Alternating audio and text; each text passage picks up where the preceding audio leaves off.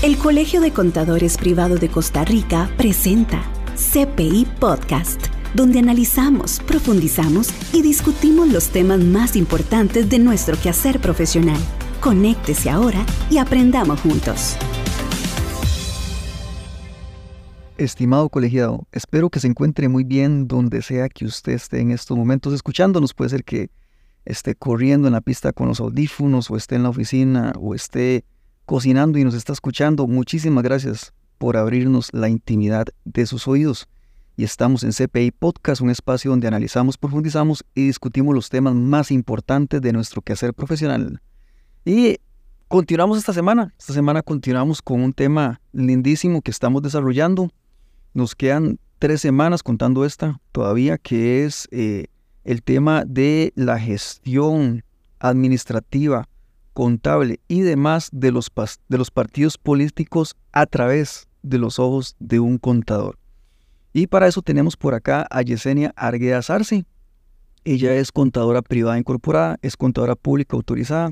Además de eso, es secretaria de la Junta Directiva de nuestro querido Colegio de Contadores Privados de Costa Rica. Es auditora forense y tiene amplia experiencia en el tema de manejo de partidos políticos. Bienvenida, Yesenia, ¿cómo se encuentra? Muchas gracias, don Kevin. Me encuentro bastante bien. Encantada de estar de nuevo por acá compartiendo conocimiento. Gracias por venir otra vez, Yesenia. Y también estamos aquí con Carlos Quiroz Gómez, quien es contador privado incorporado, es contador público autorizado, es socio fundador del despacho Quiroz Gómez y Asociados, ha colaborado en diferentes comisiones del Colegio de Contadores Públicos y Privados también. En estos momentos está en la Comisión de Presupuesto y además de eso ha dirigido el Tribunal Electoral del Colegio de Contadores Públicos. ¿Cómo se encuentra, Carlos? Don Kevin, qué gusto estar por acá, como siempre. Eh, pues igual, tratando de darle seguimiento al programa de la semana pasada.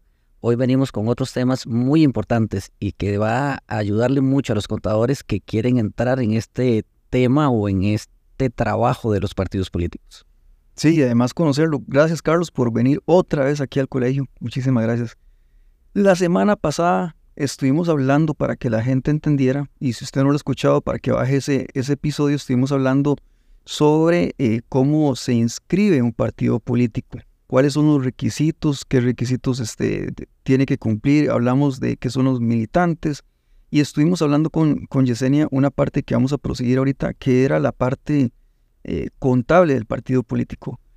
Yesenia, estábamos hablando sobre las habilidades que tiene que tener un contador eh, para poder realizar una, una contabilidad de partidos políticos. Usted mencionó que sí se tiene un catálogo de cuentas universal en Costa Rica para los partidos políticos. Y además de eso mencionó que hay cosas un poco diferentes, como que por ejemplo ciertas donaciones se registran no en la parte de resultados, sino en la parte patrimonial. Y si gusta, podemos proseguir hablando de, eh, si nos comenta un poco sobre cuál es el periodo fiscal que se utiliza.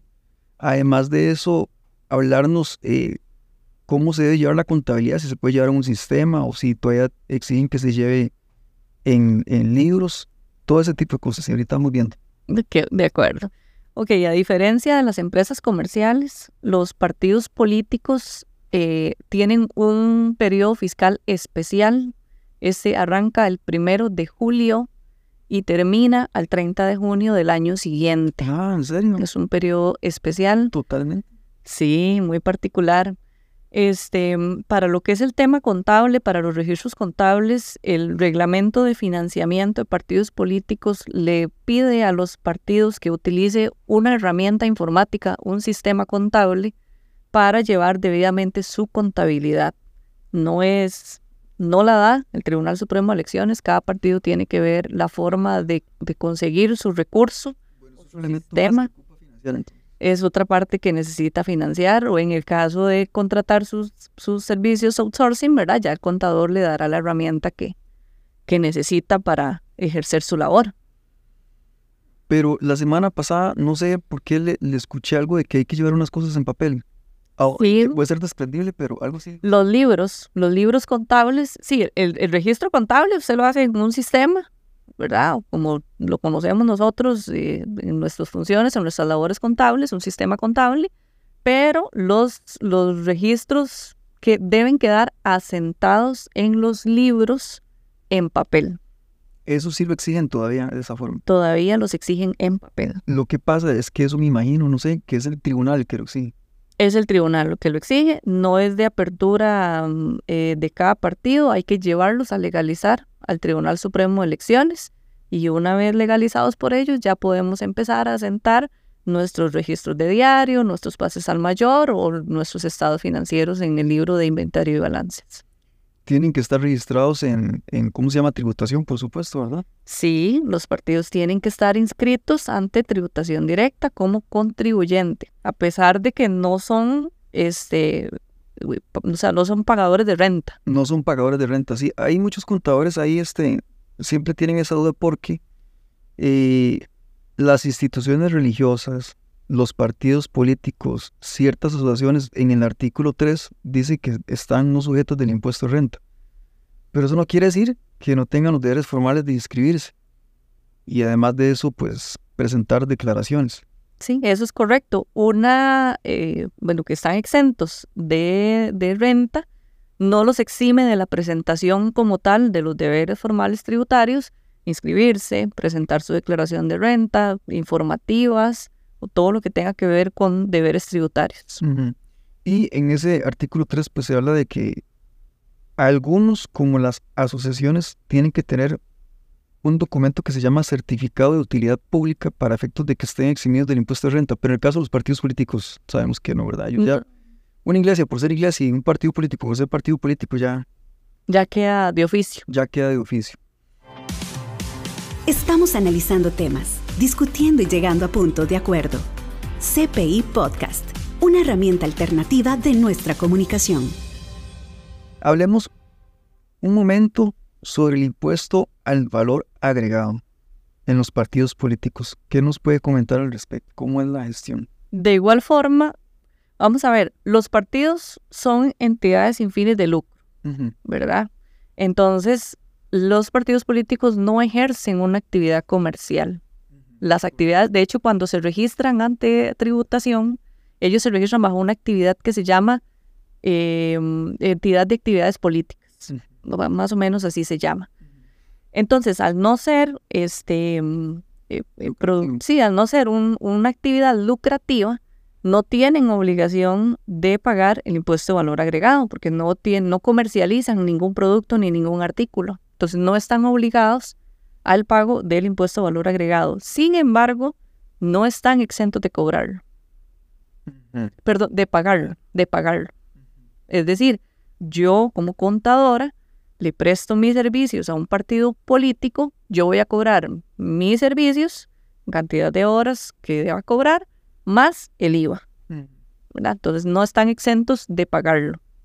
Correcto. A, los proveedores, ¿verdad? Me refiero. No, no a, para que no se confunda. Sí, entonces vamos a ver si entendimos bien. Un partido político, cuando compra, lo que sea que compre, es pagador del IVA. Tiene que pagar el IVA. Tiene que pagar el IVA a sus proveedores. Tiene que pagar el IVA porque no, no quedó exento, correcto. Ajá. A no ser de que compre un servicio que sea exento, ¿verdad? Si, si compra un servicio exento, eh, no tiene que pagar el IVA.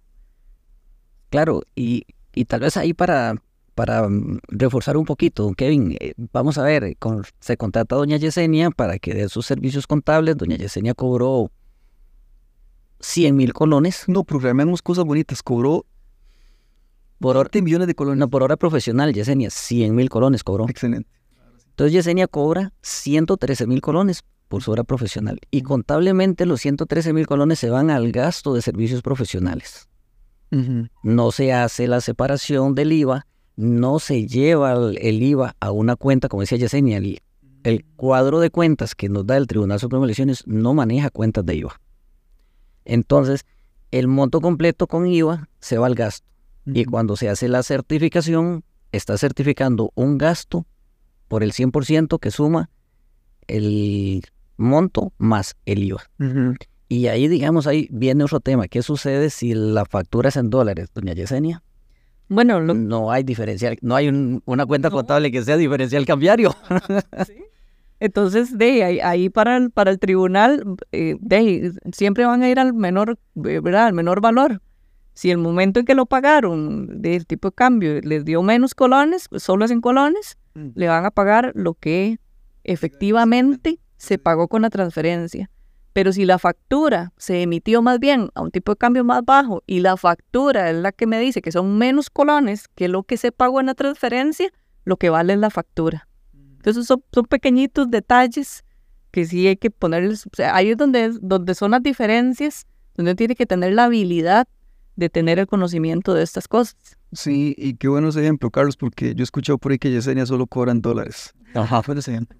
Vea, a la gente se le olvida, se le olvida, pero, pero antes de, de la modificación a la, a la ley 6826, que era impuesto de ventas y que ahora es valor agregado, antes, usted se acuerda que cuando las, las compañías, las empresas de servicio, los despachos contables compraban suministros de oficina, que era 100 mil más el 13, uno registraba 113 mil, lo hacía de esa forma, antes de, de esto.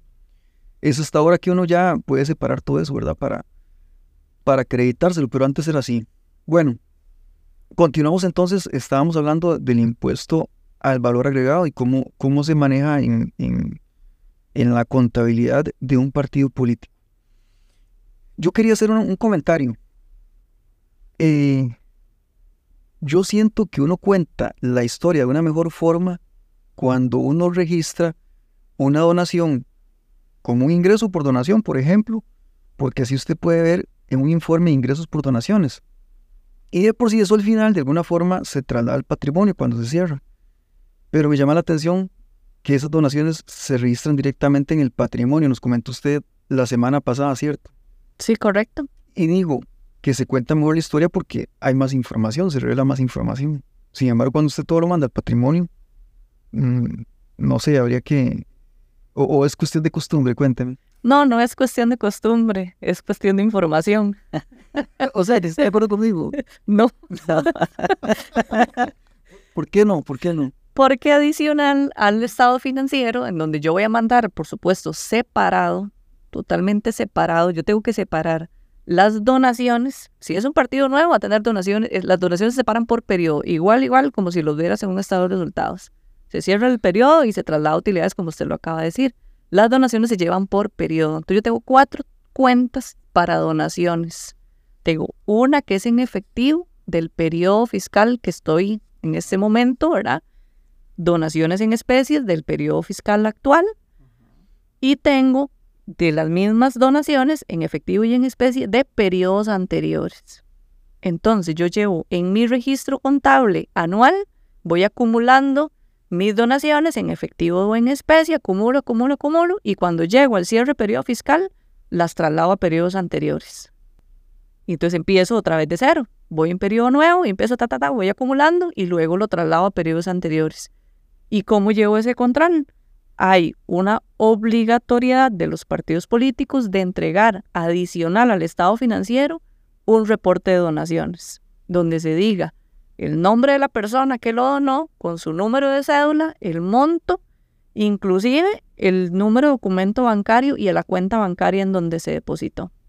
Entonces, cada periodo fiscal tiene, aparte que son estados auditados, tiene sus registros contables, sus donaciones acumuladas, más el reporte que va a sustentar ese, ese monto acumulado.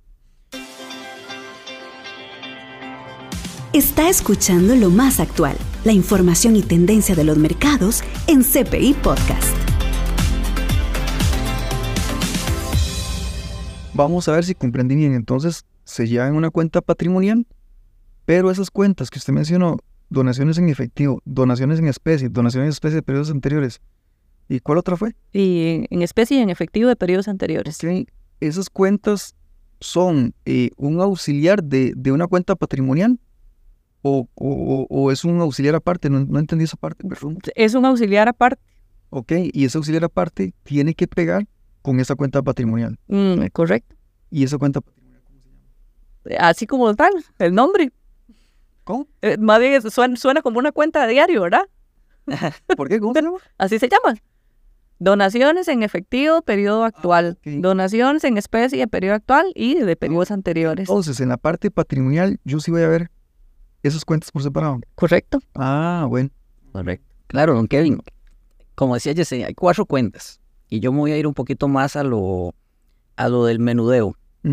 Entonces, resulta que, como nos decía Yesenia, hay que hacer una serie de reportes. Estamos obligados o están obligados los partidos políticos. Ya no de las donaciones acumuladas porque son de periodos atrás.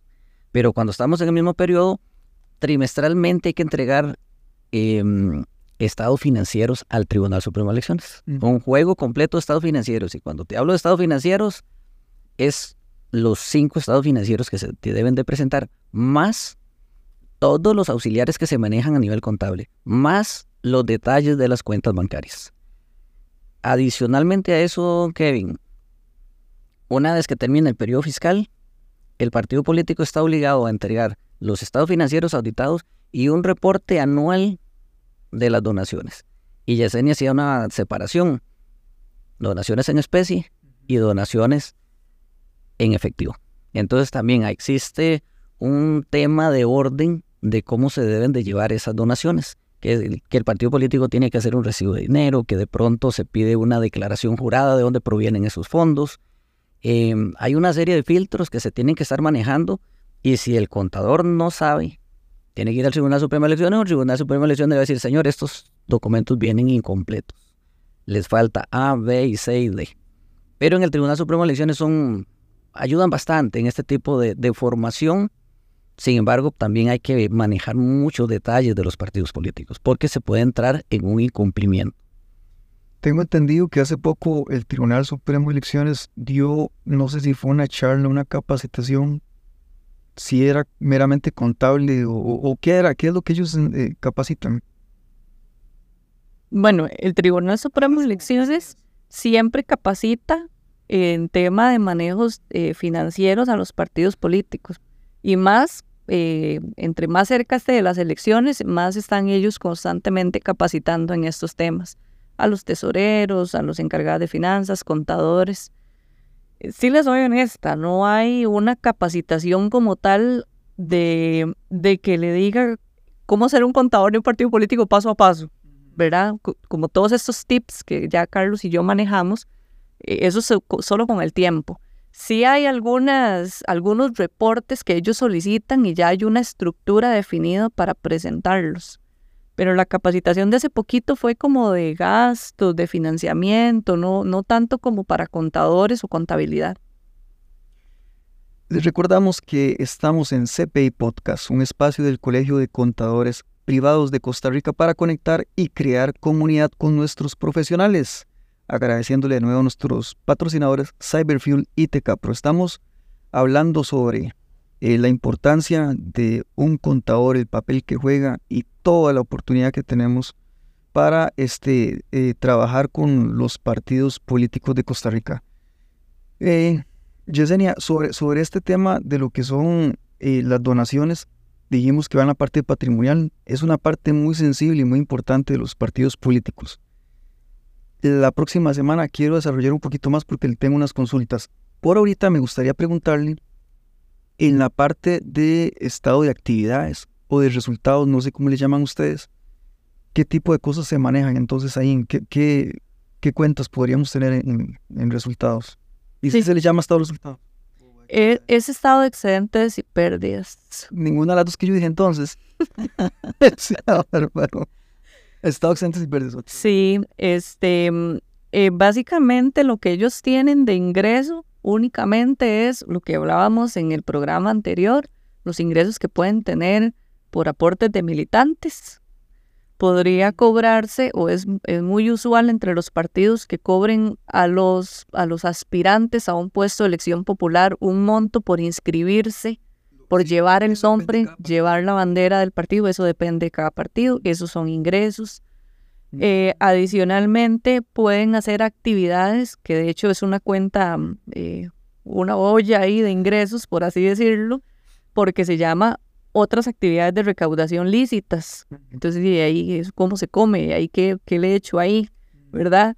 Entonces ahí sí, sí puede haber una mezcla de cosas que se pueden hacer, ¿verdad? Siempre reguladas, por eso dice de actividades lícitas, eh, pueden eh, hacer bailes, conversatorios, eh, cenas, rifas, bingos, siempre y cuando tengan los debidos permisos, los debidos permisos.